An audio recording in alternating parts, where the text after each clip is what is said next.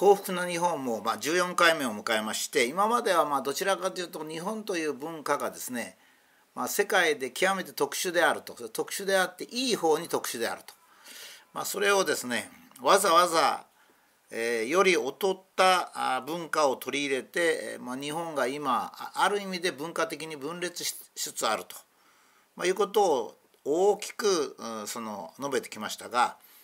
これからは、ま、具体的なものを交えてですね、えー、考えを進めていきたいというふうに思っております。えー、わ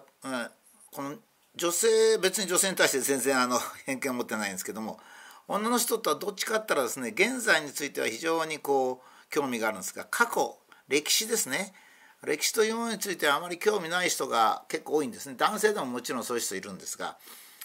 えー、私はですね歴史が非常に興味があるんですがなぜかって言いますと私たちの遺伝子っていうのは祖先からもらってるんですよね。私という人間は突然こう世の中にパカッと生まれてきたわけじゃなくて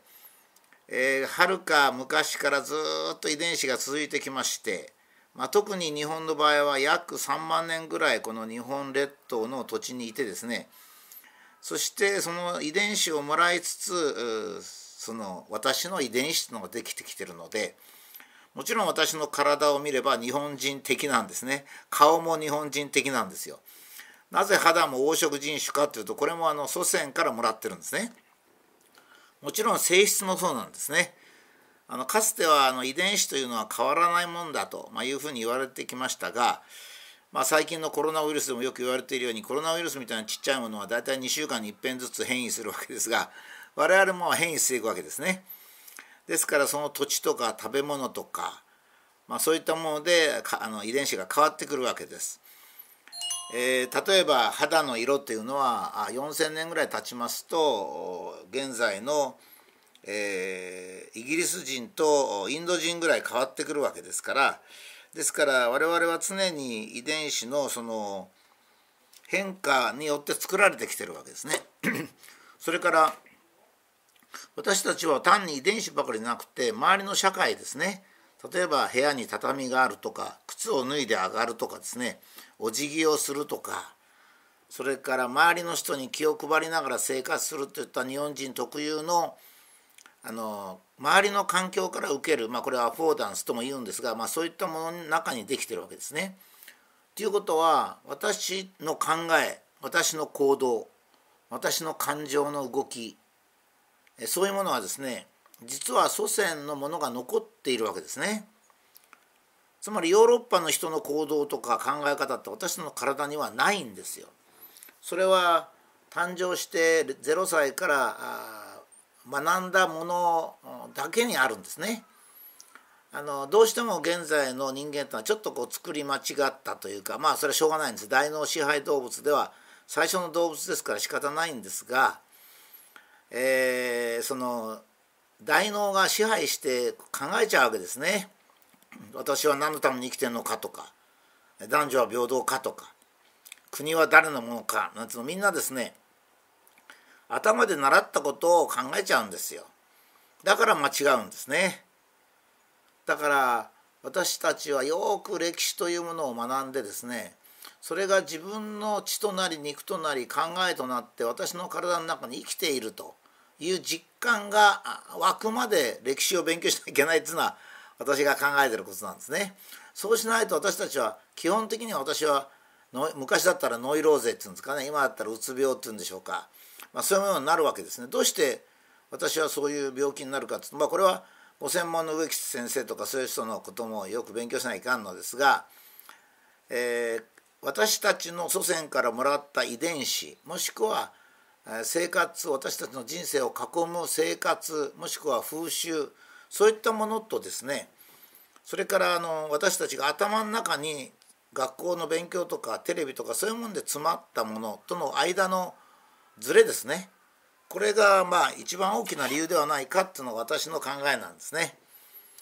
えー、まあもし私たちが遺伝子だけだったら、私がよく言うように、まあ、イエス・キリスト様が言ったようにひばりは空で楽しそうに泣いている。野原は、え、野原で美しく咲いている。しかし彼らのその将来というのは本当に危ういもんだ。しかし危ういけども楽しそうにしている。なんで我々が悩んだり苦しんだりするんだろうか。それは私の解釈によるとやはり日本人に備わった文化というものを勉強してないのでそれは現れるのが大変なんですね。あの修行ぐらいするとですね あの断食修行とかそれから滝に打たれるとかいうの長年やれば大丈夫かもしれませんけども普通はやりませんからね。ですから親子のいさかい夫婦のいさかい、え、職場での苦しさっていうのが出てくるわけですね。と私は思うんですよ。で今日の話はですね実は日露戦争の時の乃木マ助っていう将軍がいました。え、彼の行動をちょっと考えてみたいと思ってるんですね。でこういう話を私が突然してもですね実は多くの人は耳を傾けないんですよ。どうして傾けないかっていうとなんか乃木将軍の日露戦争の時の行動がなんで自分たち知らなきゃいけないのっていう感じなんですがそれこそ知らなきゃいけないと私は思うんですね。で知るとですね幸福な日本になるっていうのがこの実はタイトルの幸福な日本なんですよ。楽しい人生になる。みんながニコニコして生活ができる。家族の中のいさかいだとか職場のいさかいもなくなるっていうのが私の考えなんですね。それがこの幸福な日本のシリーズの意味なんですね。で、えー、日露戦争っていうのはとても信じられないような戦争だったんです。当時日本は非常に小さな国でまあ世界地図を見れば分かるぐらい小さな国。しかも日露戦争の少し前まで40年ぐらい前までですね刀を刺してたわけですよ。ちょんまげを言って。だからまあそういう意味では近代国家としても遅れてたんですね。それをまあ明治維新で 西郷隆盛さんとか勝海舟さんつった偉い人がですね、えー、うまく江戸時代から明治時代に時代が転換するということができて。そして明治の人たちも一生懸命頑張ってで明治40年ぐらいになって、えー、その当時世界の最強国、まあ、陸軍なんかだった最強国だった、えー、ロシアがですね、まあ、攻めてきたわけですね。えー、ロシアとしてはその頃のロシアのニコライ2世の日本に対することをドイツ皇帝に言ってるんですがその時の言葉が本当にその時の世界情勢を表してるわけですがあまりにロシアが日本に対して厳しく圧迫をかけるのでロシアの皇帝が「そんなやりすぎですよ」と「そんなやったら日本との間の戦争になっちゃいますよ」とロシアのドイツの皇帝がロシア皇帝に忠告するんですね。その時ロシア皇帝が何と答えるかそんなことないよと。日本が我々に反抗するはずがないじゃないか。戦争するかどうかは陳が、まあ、ニコライ2世が決めるんであってえー、日本にはけその戦争をするかどうかの決定の権限もないよあんな小さな国なんだから反抗したっていいよ一握りで潰すからと こう言ってるわけですね。ところが日本が開戦し日本から開戦したんですね。日本から開戦するって言うとよくあの平和がいいっていう人たちはなんだ日本から戦争したのかって言うんですけど日本から戦争しなければ推定でですね大体500万人ぐらい殺されたと考えられるんですね。それはまあロシアの他ののやり方から分かるんですね。ところが日露戦争を日本からしたので主に兵隊さんだけ5万人ぐらいが亡くなったんでとどまったわけですね、まあ、戦争っていうのはそういうもので、まあ、いろんな意味があるんですけど、えー、まあ日露戦争そうやって始まった。そして、えー、乃木将軍率いる陸軍はですね、えー、旅順の二零三高地を落として法天海戦に勝ったわけですね。東郷平八郎元帥率いる日本海軍は、えー、ロシアのバルチック艦隊それからウラジオストックの東洋艦隊を破ってそれで、まあ、まさかと思うことが起こったつまり日本がロシアに勝ったわけですね。で勝った時に特に203高地相手はロシアのステッセルっていう将軍だったんですが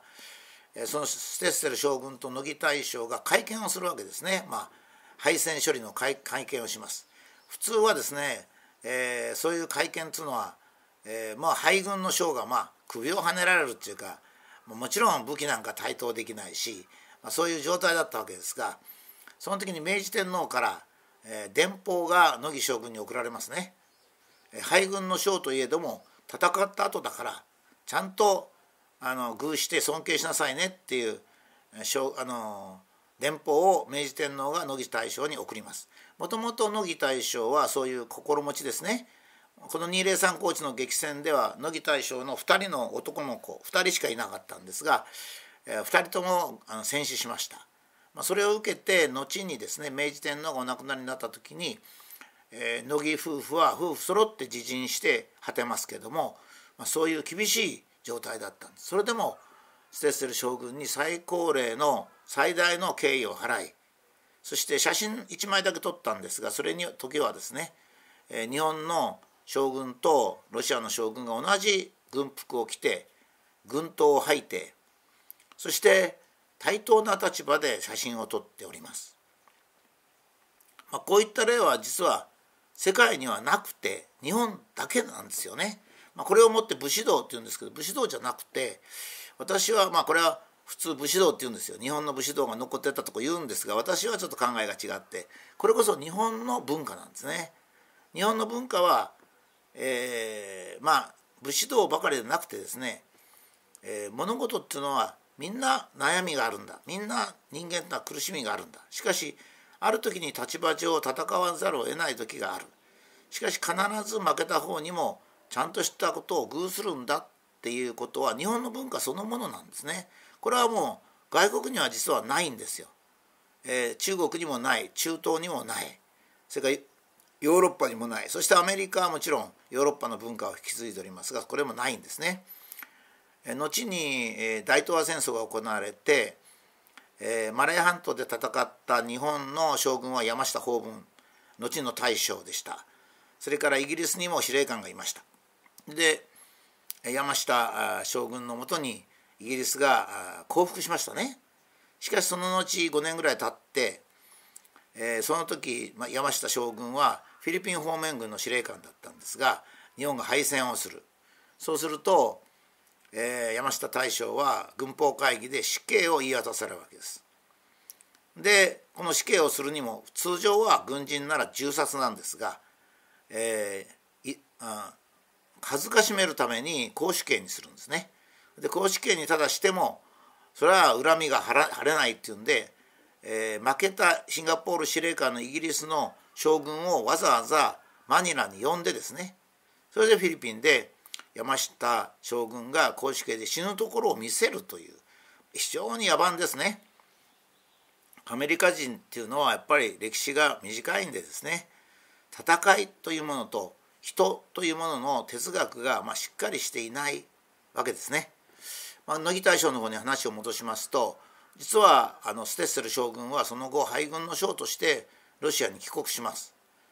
えー、ロシアのニコライ2世はですね直ちに、えー、ステッセルにあの死刑の宣告をします。それを聞いた乃木大将がですね、えー、死球の電報を打ってニコライ2世に打ってですねステッセル将軍は負けたとはいえ視力を尽くしてロシアの国家の名誉のために戦ったとロシアの名誉のために戦った将軍を死刑にするのは許してもらいたいという除名の手紙を送ります。でニコライ2世もさすがにこれには心が動かされて、ニコライ2世あの違うステッセル将軍はシベリア送りに減刑されます。さらに乃木将軍はですねその後ステッセル将軍の遺族に自分が死ぬまでつまり明治の終わりまでですね生活費を送り届けたわけですね。これはもう外国では考えられないんですよ。全く考えられないんです 思想の根本が違うんですね